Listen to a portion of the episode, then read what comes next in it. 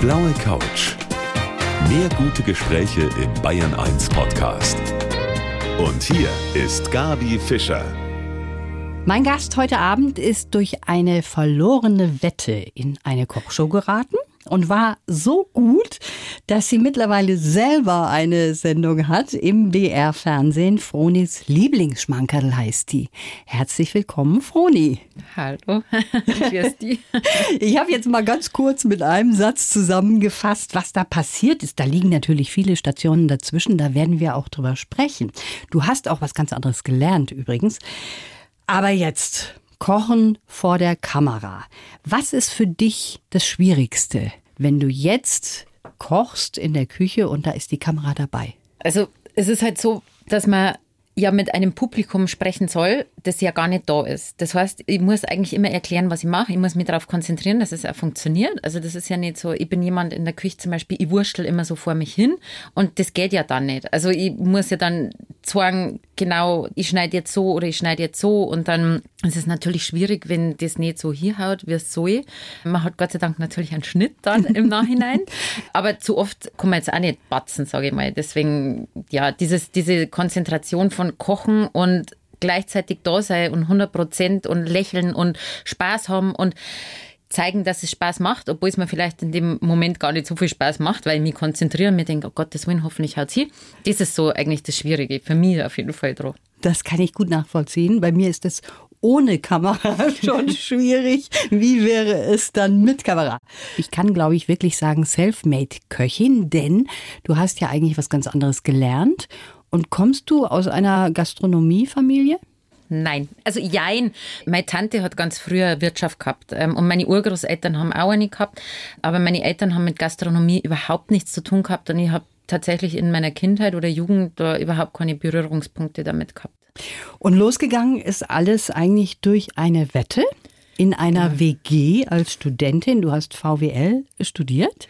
Ja, anfangs schon, habe ich aber nicht fertig gemacht. Ich wollte gerne Medizin studieren, habe aber dann auch die Noten nicht gehabt und habe dann an der Uni in München eben MTA gelernt.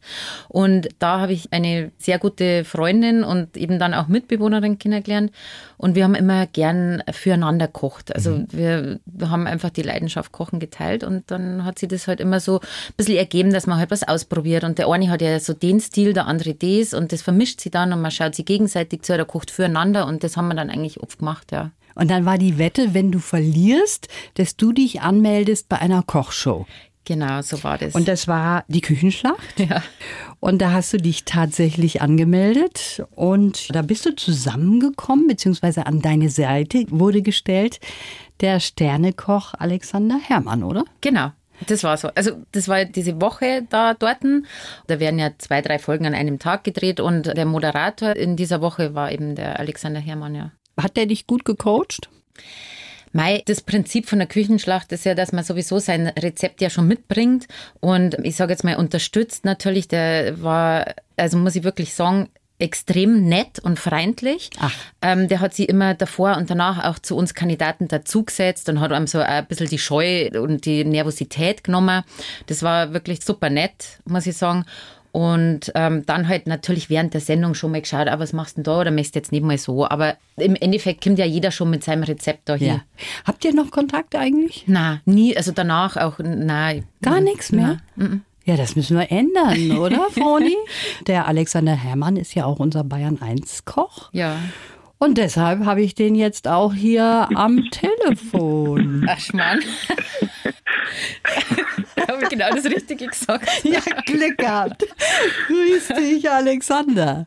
Hallo, Servus, ihr zwei. Also, wenn jemand Glück gehabt hat, dann ich. Ja, liebe Froni, vielen herzlichen Dank. Und es ist ja in der Tat richtig. Du hast es genau so reflektiert, wie ja auch die Küchenschlacht wirklich ist. Es geht ja darum, dass äh, Persönlichkeiten kommen mit ihrem eigenen Rezept und damit mit ihrer eigenen Handschrift und auch mit ihrer eigenen Küchen-DNA. Und die darf man begleiten, die darf man nicht verändern, die darf man nicht brechen, die muss man heben und deswegen ist da Fingerspitzengefühl angesagt. Ja, aber das ist genau so. Vielen herzlichen Dank. Ich habe mich da gut abgeholt gefühlt, weil genauso habe ich immer verstanden, die Küchenschlacht auch, äh, ja, oder besser gesagt, die Kandidaten zu begleiten. Alexander, welchen Eindruck hat denn eigentlich die Veronika auf dich gemacht? Jetzt haben wir sie schon ausgefragt, da möchte ich von dir jetzt auch was wissen. Es ist ja schon ein bisschen her, so ist es ja nicht. Aber eins kann ich ganz klar noch sagen und das hat sie ausgezeichnet, denn unter dem Stress, wenn du in einer Kochsendung bist, vor allem mehr oder weniger das erste Mal, dann hast du wirklich Stress und Druck. Und da ist es am allerschwersten, in Ruhe abzuschmecken es ist auch immer, dass ich immer allen auch immer sage, Leute, wenn ihr jetzt was probiert, nehmt euch diese zwei, drei Sekunden einfach Ruhe, auch mal die Augen zu machen, probieren und sich kurz darauf zu konzentrieren, weil sonst passt Salzgehalt nicht, die Säure nicht richtig und Co. Und das hat die Froni aber als Naturtalent äh, wirklich äh, sehr gut auf den Teller gebracht. Froni, das ist natürlich schon toll, mit jemandem zusammen auch zu arbeiten, wenn er auch nicht jetzt bei dir so richtig mitgemacht hat. Aber der Alexander, der kann die Begeisterung fürs Kochen wirklich gut rüberbringen, oder? Ja, ich habe mich da sehr gut aufgehoben gefühlt und es ist, ich sage jetzt mal, ja, das ist jetzt, das jetzt, jetzt schleimig, aber bei all dem, was er ja, also Sterneküche und so weiter, das ist jetzt zum Beispiel nicht zwingend mein Metier, ich habe es ja auch nicht gelernt, dass er aber trotzdem so extrem sympathisch und natürlich immer noch Blim ist und einfach so beides irgendwie unter einen Hut bringt. Die einfache Küche und eben aber auch anders kann. Ja, das ist wie ein Formel-1-Fahrer, der auch mal Taxi fährt. Also das, es ist ja in der Tat so, wenn man sich die Spitzen, Spitzen, Spitzenküche anschaut, ja, da geht es ja wirklich um kleinste Details und so weiter. Die sind auch angebracht, das ist auch gar keine Frage, also da braucht man auch nicht diskutieren. Aber die haben natürlich mit diesem Herzmoment, wenn ich zu Hause am Tisch sitze, weniger zu tun. Da reicht es ja aus, wenn die Balance stimmt, wenn einfach alles richtig gut erstmal abgeschmeckt ist und nicht nochmal in zweiter, dritter oder vierter Ebene noch einmal eine neue Variante, also geschmackliche Variante auf der Zunge irgendwie ausbildet. Und das gehört eigentlich zu wahrscheinlich der wichtigsten Küche, dieses doch durchaus dieses die Seele berühren. Und das muss man sich natürlich auch bewahren und das muss man auch zulassen. Und man muss einfach auch sehen, es gibt die verschiedensten Facetten. Und ich glaube auch gar nicht, man, man braucht auch nicht in Kategorien denken, sondern man muss in Qualität denken. Und ich meine, ich habe schon Currywürste gegessen, die waren so sensationell gut gemacht mit einer selber gemachten Soße und Co. Ja, da brauchst du auch nicht irgendwie ein anderes Gericht, wo ein Trüffel drauf gehobelt wird. Mhm. So sehe ich das Ganze und deswegen finde ich, was die Froni da macht und den Weg, den sie macht. Das ist einfach toll, weil sie zeigt eins, das Herz an der richtigen Stelle, den Mut, weil den muss man auch haben, wenn man kocht. Dieses Selbstvertrauen einfach mal loslegen und dann letztendlich, Entschuldigung, dass ich das jetzt so sage, ist nicht despektierlich, aber sie ist intelligent genug, um Großartiges auf den Teller zu bringen. Das hat er doch jetzt richtig schön zusammengefasst. Alexander, Dankeschön. schön, dass du mit dabei warst. Servus. Ich danke noch eine gute Zeit. Viel Vergnügen, liebe Froni. Ciao, Danke, servus. Ciao.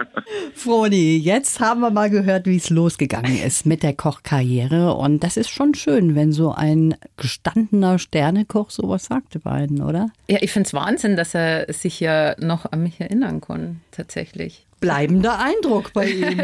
es gibt eine neue Sendung im BR Fernsehen. Die heißt Fronis Lieblingsschmankerl und die Froni sitzt bei mir hier auf der blauen Couch. Es gibt ja inzwischen Froni viele Kochshows, muss man sagen. Die sind auch sehr erfolgreich. Was denkst du, woran das liegt, dass gerade solche Kochshows auch so viele Zuschauer haben? Ich glaube, es ist ein großer Unterschied zwischen Kochshow und Kochsendung. Also sprich diese sehr erfolgreichen Shows, wo die Köche, bekannte Köche gegeneinander und miteinander und in verschiedenen Lokalen und so, das ist natürlich super interessant, vor allem für jeden, der irgendwie kulinarisch interessiert ist, mhm. weil es immer was Neues ist. Weil man sieht, okay, auch wenn der jetzt wahnsinnig viel Erfahrung hat und ein versierter, toller Koch ist, wenn er ein Gericht kochen soll, in einer Umgebung, die er nicht kennt, das Gericht kennt er nicht, dann steht er irgendwie halt auch manchmal so ein bisschen nicht so sicher da. Improvisieren ist manchmal schwierig, manchmal einfach. Und äh, das ist natürlich sehr erfolgreich. Meine Kochsendungen, also jetzt so richtig, gibt es ja eigentlich fast nur noch auf dem BR. Und das ist ja, unterscheidet sich ja sehr von diesen Kochshows. Aber da kann man natürlich sehr viel mehr mitnehmen, wenn man zu Hause auch mal ein paar Ideen braucht. Ne? Genau. Ne? Wie dein Weg so gelaufen ist, das hören wir uns jetzt mal im Lebenslauf an. okay. Mein Name ist Froni Lutz und ich kann das tun, was mich erfüllt. Als junges Mädchen war ich eine gute Schwimmerin, gut, aber nicht unbedingt ehrgeizig. Beim Kochen hat mich der Ehrgeiz dann schon eher gepackt. Ich habe mir viel von meiner Mutter abgeschaut und bin wegen einer verlorenen Wette in einer Kochschau gelandet. Die habe ich gewonnen, das Kochen blieb aber erst einmal Freizeitvergnügen. Nach der zweiten gewonnenen Show merkte ich, das ist anscheinend nicht so schlecht, was du da machst. Ich habe Profis über die Schulter geschaut, habe für ein Rennradteam gekocht und in einer Vorführküche gearbeitet. Vor drei Jahren ist endlich mein Traum in Erfüllung gegangen. Ein eigenes Café. Seit kurzem bringe ich Menschen auch im Fernsehen meine Kochleidenschaft nahe. Mein Wunsch für die Zukunft, mehr Zeit, um Neues auszuprobieren, ein zweites Café. Und wenn ich nicht ganz so viel reden müsste, wäre es auch nicht schlecht. ist das so schlimm im Reden?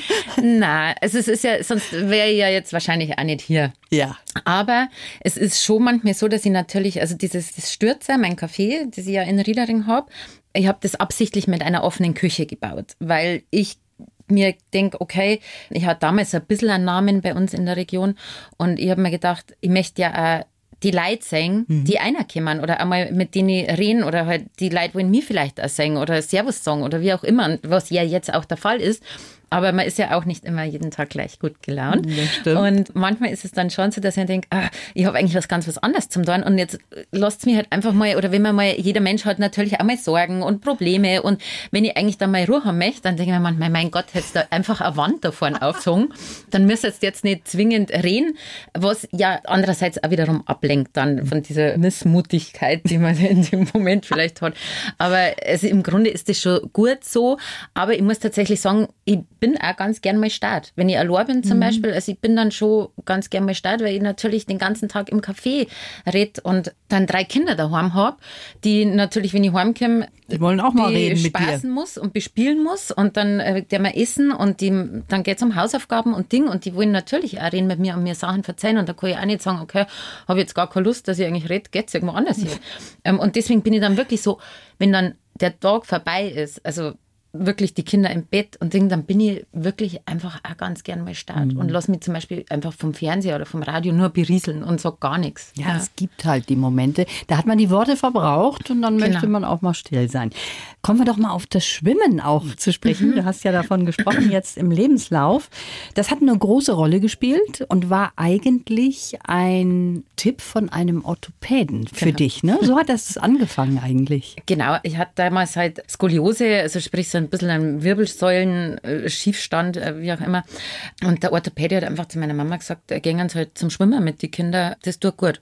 Dann hat? Hat meine Mama sie gedacht, ja, puh, schön und gut, aber also kann wahrscheinlich jede Mutter nachvollziehen. Ich gehe doch nicht zweimal mit den Kindern in der Woche zum Schwimmen. Und dann gab es halt da in Rosenheim einen Schwimmverein und dann hat es uns da eingesteckt. Dann bist du gleich auch mal mit der Staffel Junioren Europameisterin geworden in Moskau mhm. zum Beispiel. Ja. Ich meine, das ist ja nicht so einfach nebenbei, sondern das ist richtig gut gelaufen. Genau, es war ja dann nicht gleich, sondern also ich habe zum Schwimmen angefangen, da war ich vielleicht semi 8 ungefähr.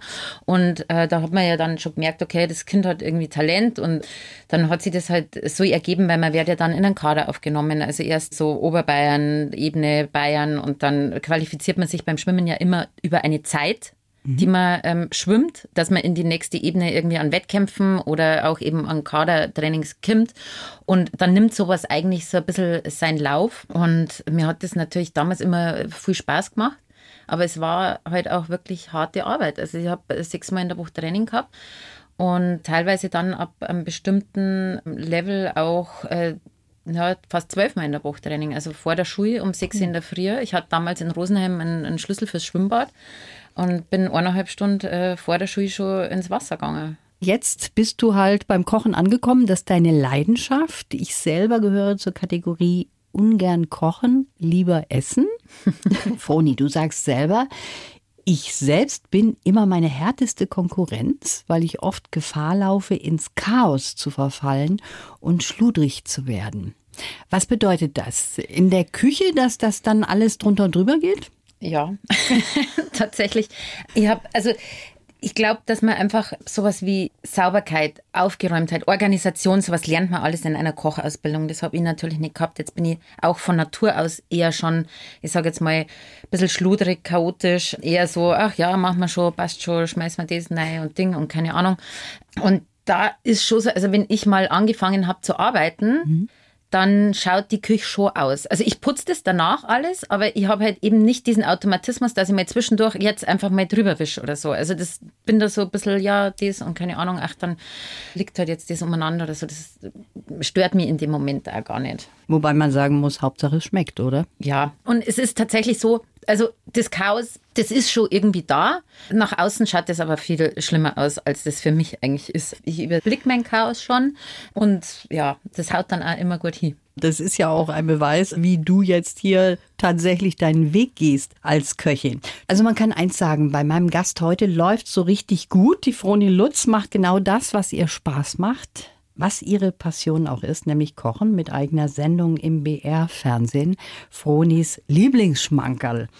Wir haben schon gerade darüber gesprochen, dass das gar nicht so leicht ist, vor der Kamera auch zu kochen und mit einem Publikum zu sprechen, was ja nicht vorhanden ist. Ist beim Radio ähnlich. Deshalb bin ich immer sehr froh, dass ich auch Gäste habe, mit denen ich sprechen kann. Wo wird gekocht jetzt bei der Froni? Was habt ihr da für eine Location? Wir sind in Gmund am Tegernsee und zwar im Privathaus von Florian Wagner der ja ein Teil der Gebrüder Ungehobelt ist, mhm. die eben als Produktionsfirma für den BR die Sendung produzieren. Also in einer privaten mhm. Küche werden die Lieblingsschmankerl dann genau. hergerichtet genau. sozusagen genau. und gemacht. Mhm. Ist auch lustig, diese Idee, finde ich. Da musst du dich natürlich auch zurechtfinden in so einer fremden Küche erstmal, aber mittlerweile läuft das. Genau, also das ist schon natürlich, was man, wenn man genau hinschaut, merkt man das dann schon, okay, das dauert vielleicht jetzt lang oder das ist jetzt heiß geworden zum Beispiel. Also das ist ja ein Ofen, den ich nicht kenne und dann drast auf und dann denkst du, ach mei, Schande, es ist dunkel geworden oder wie auch immer. Also das sind schon so ein paar Dinge, wo man sich darauf einstellen muss und da gewöhnt man sich aber dran. Grundsätzlich muss ich aber sagen, dass ich die Atmosphäre unterscheidet sich sehr zu einem Studio. Mhm. Also das Licht und alles, das ist halt was anderes. Ich finde es beim Zuschauen der Sinn und Zweck der Sache, dass wir in einer Privatküche oder in einer echten Küche gekocht haben, war einfach, dass sich der Zuschauer besser heimisch fühlt einfach, ja, also dass er so ein bisschen sich vielleicht ein bisschen besser hineinversetzt fühlt mhm. oder so. Und das dann ist das halt mal so, dass dann nicht das Licht halt perfekt ist, weil da ist natürlich ein Fenster und mal scheint Sonne und mal ringt und manchmal tut es das gleichzeitig in irgendwie ähm, einer Minute und dann muss man halt so ein bisschen agieren, dass man das trotzdem hinkriegt, aber das ist halt dann so. Also da sieht man dann auch, okay, draußen scheint Sonne oder halt ringt. Aber ich finde es ein schönes Konzept. Wie du schon sagst, man fühlt sich da viel heimischer als in einer Studioköche. Woher kommen die Rezepte, die ihr da vorstellt? Die Rezepte kommen von äh, Zuschauern, also von Menschen, die uns ihre Lieblingsschmankerl schicken. Also das ist ja auch das Prinzip der Sendung. Wir kriegen ein Zuschauerrezept. Das war zum Beispiel in der ersten Folge war das Rahmschwammerl mit Gnädel und ich sage dann, hey, du, ich habe da die Idee und das jetzt das draus machen mhm. zum Beispiel. Und dann gibt es immer ein Rezept, eben je nachdem, ob jetzt Fleisch dabei ist oder nicht. Also es gibt immer in jeder Sendung ein vegetarisches und ein Rezept mit Fleisch oder Fisch dazu. Und ich sehe mich ja tatsächlich nicht, dass ich sage, ihr müsst es jetzt genau so und so und so machen, sondern im Grunde ist mein, das, was ich mit der Sendung erreichen möchte, ist einfach, dass die Leute Ideen oder kleine Anstöße kriegen. Okay, weißt du was, ich kann ja einmal das oder das probieren zum Beispiel, weil ich der Meinung bin, dass ein Rezept, das man zu 100.000 Prozent Gramm genau nachkocht, mhm. eventuell vielleicht gar nicht so richtig funktionieren kann, weil der eine hat das Mehl, der andere hat das Ei, der dritte schmeckt zum Beispiel ganz anders ab. Ich habe nie eine Soße, die genau 100.000 Prozent gleich schmeckt, auch in der Wirtschaft nicht, weil ich natürlich sage, okay, der Koch, der schmeckt an einem Tag so und am anderen Tag schmeckt er vielleicht so. Und das ist einfach so, ja, das Ziel, dass ich sage, traut euch einfach mal was und es muss nicht so 100.000 Prozent genau und akkurat sein, sondern also habt Spaß.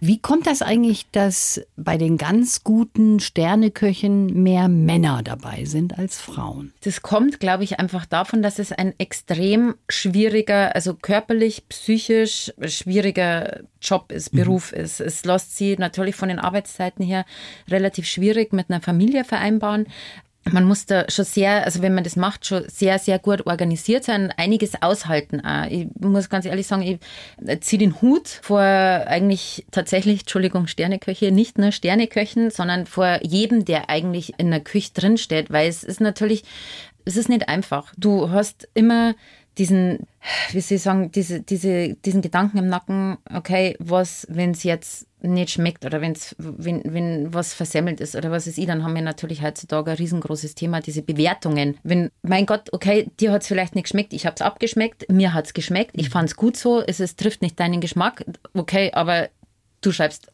eine total miese Bewertung. Ja. Äh, vielen Dank, du steckst nicht in meiner Haut. Und ich glaube, so geht es relativ viel leid. Und es ist ja ganz oft so, es wird sich immer viel mehr beschwert, also wenn man was zum Maulen hat, dann sagt man das ganz gern, vor allem eben über Social Media, Internet und so weiter, weil da brauchst du ja auch nicht Rede und Antwort stehen, sondern da haust du einfach irgendwas raus. Und das ist ja, gibt es ein Sprichwort, ähm, Nick meckert ist gelobt genug. Mhm. Und das ist aber eben das, dass ja viel weniger Leute, die zufrieden sind, wirklich das kommentieren, als Leute, die halt irgendwie nur, weiß ich nicht, vielleicht schlecht geschlafen haben ja. oder so. Muss man sich ein dickes Fell anlegen? Ja, also finde ich irgendwie schon, weil ich habe die letzten, ja jetzt drei Jahre, gut, mit Corona war ja nicht immer offen, ähm, aber halt natürlich auch gelernt, dass man es nicht jedem recht machen kann. Beispiel, Entschuldigung, Papa, mein Vater sagt mir, sind viel mehr Schnitzel und Schweinsbraten verkaufen. Mhm. Direkt gegenüber ist aber eine bayerische Wirtschaft. Dann sage ich, hey, das ist ja schön und gut, dass du das so findest oder dass dir das schmeckt, aber warum soll ich genau das Gleiche machen wie der nebenan? Aber da beharrt er aber dann drauf. Und das ist dann schon so, dass man sich irgendwann denkt, okay, ich kann es eh nicht ändern. Schade.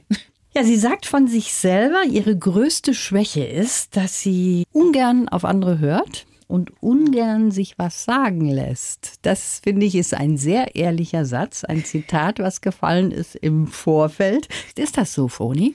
Ja, das kommt drauf an. also, ich kann mich jetzt nicht erinnern, dass sie das gesagt hat. ähm, nein, es ist schon so, dass man halt natürlich, jeder wird ja relativ ungern kritisiert und wenn die Kritik angebracht ist, dann nehme ich das auch an. Aber es ist halt oft so beim Kochen, sage ich jetzt mal im speziellen Fall, dass ich sage, okay, aber pff, möchte jetzt gar nicht hören, zwingend. Mhm. Das ist lustig, weil du hast drei Kinder. Mhm. Ich stelle mir das gerade so vor, wie das bei dir zu Hause abläuft. Du bist die Chefin? und die drei Kinder, zwei Mädels und ein Bub, kuscheln oder wie läuft es bei euch? Also ich glaube, dass ich eine eher, hoffe ich jedenfalls, äh, geduldige Mutter bin. Ich bin auch nicht extrem streng oder so. Also die, die kuschen eigentlich gar nicht. Ich möchte nur, es gibt halt so bestimmte Grenzen mhm. und dann habe ich halt einmal auf den Tisch. Also wenn ich, ich bin schon jemand, ich sage das dann zehnmal und wenn es halt dann einfach nicht passiert oder wenn es nicht aufhören zum Streiten oder wie auch immer, dann haue ich halt auf den Tisch. Aber ich glaube, das ist relativ normal. Aber die sagen tatsächlich ganz oft, dass ich die beste Mama der Welt bin. Wow. Was natürlich jedes Kind über seine Mama sagt oder sagen sollte. Und das ist dann schon so, dann stehe ich da und denke mir, oh, krieg so ein bisschen feucht die Augen und denke mir, mm. Das ist doch schön. Also das sagen nicht zwingend alle Kinder über ihre Mutter. Das ist schon wirklich auch ein tolles Lob. Zumal du ja auch mit deinem Café schwer beschäftigt bist. Ne? Du musst das ja alles unter einen Hut bekommen. Ja, das schon. Also das stimmt auch, aber ich nehme mir Zeit für meine Kinder dann. Also unter der Woche ist es kein Problem, weil die sind dann ja auch länger in der Schule mal und dann können wir nur kurz nach einer haben. Und ähm, ich habe jedes zweite Wochenende habe ich mir mittlerweile freigenommen, dass ich halt mit den Kindern was machen kann. Mhm. Ich habe eben schon angedeutet, dass du auch bei der Tour de France indirekt dabei warst, mhm. nämlich als Köchin von einem Radrennteam. Und wie ist das abgelaufen? Wie muss man sich das vorstellen? Also das ergeben hat sich das eigentlich alles, also wie so oft im Leben. Es kommt ja immer so, wie es kommen soll oder muss, dass ich für die Firma Bora ja schon gearbeitet habe davor und dann ist eine Köchin ausgefallen und der Chef von dem Radelteam hat mich dann angerufen, also wir kennen uns auch schon lange, du Froni, gerade zur Tour und keine Ahnung, ich habe zwar jemanden, aber ich weiß nicht, ob derjenige pünktlich kommt, kannst du nicht. Und dann habe ich nur gesagt, okay, ich komme und bleib einfach so lange, wie du mich brauchst. Mhm. Also es wird sich schon dann irgendwas ergeben. Also von Station zu Station ist das? Genau. Also das ist ja nicht nur die Tour de France, es sind ja auch kleine Wochenrennen oder mhm. Tagesrennen. Und da mit jeder Etappe zieht man im Endeffekt um. Und ist dann jeden Tag in einer anderen Gegend und in einem anderen Hotel, kocht dann entweder im Hotel oder das Team hat einen Küchentruck. Wie war das bei dir? Du hast dann in Hotels kochen können auch? Unterschiedlich. Ich habe das ja äh, zweieinhalb Saisonen lang dann gemacht mhm. und da gibt es halt zwei Prinzipien. Also es gibt einen Küchentruck, wo die Fahrer dann wirklich kommen zu einem. Also da ist eine Küche drin und eine Sitzgelegenheit zum Essen oder eben im Hotel. Und ich habe beides immer gemacht, weil ganz oft bei der World Tour ein Rennen halt parallel und gleichzeitig. Und das eine Rennen hat halt den Küchenschack dabei und das andere Rennen halt nicht. Und dann mhm. kocht der Koch halt im Hotel. Und das ist auch interessant, ne? Interessant ist äh, der richtige Ausdruck. Es ist jeden Tag aufs Neue spannend. Du kommst da irgendwann, ich sage jetzt mal zur Mittagszeit hier und schaust, okay, was haben die für Produkte, was hast du für Möglichkeiten. Wenn es jetzt sehr gute Hotels haben, dann stimmen die Produkte, aber die Radlfahrer natürlich eine gewisse Qualität an Essen natürlich brauchen. Und wenn du jetzt aber Hotels hast, mei, ich kann mich daran erinnern, wir waren einmal, das war Paris-Nizza, da waren wir in einem Motel, die haben nicht mehr eine Küche gehabt. Also ich glaube, es war eher sogar ein Stundenhotel oder so. Da erklärt sich ähm, die Sache, ja. Und dann schaust halt im Endeffekt, was du möglich machen kannst. Und der Veranstalter hätte einen dann in ein in ein französisches Fastfood-Restaurant gegenübergeschickt oder so. Und dann äh, stehst du halt da und denkst da, okay, jetzt muss ich mal umorganisieren. Und für sowas hat man aber, wenn man jetzt nicht den Küchenschrank dabei hat, sondern im Hotel kocht, immer ein, zwei Induktionsplatten und halt Kochgeschirr dabei. Und dann kriegt man das schon hier. Das ist ganz spannend auf jeden Fall. Ganz kurz noch. Unsere Zeit ist jetzt leider schon vorbei. Froni? Okay. Ist dir auch schon mal was schiefgegangen? Ja, natürlich. Danke. Was war's? das geht immer wieder mal. Also ich habe zum Beispiel, ich habe eine Schweinsbrandphobie.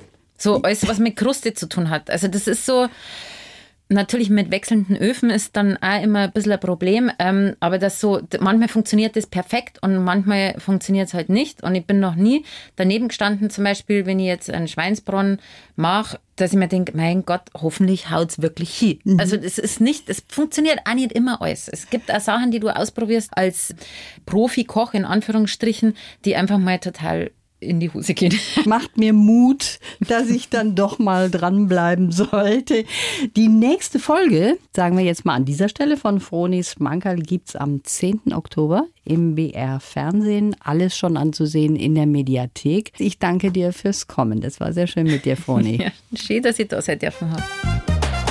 Die blaue Couch. Der Bayern 1 Talk als Podcast. Natürlich auch im Radio. Montag bis Donnerstag ab 19 Uhr.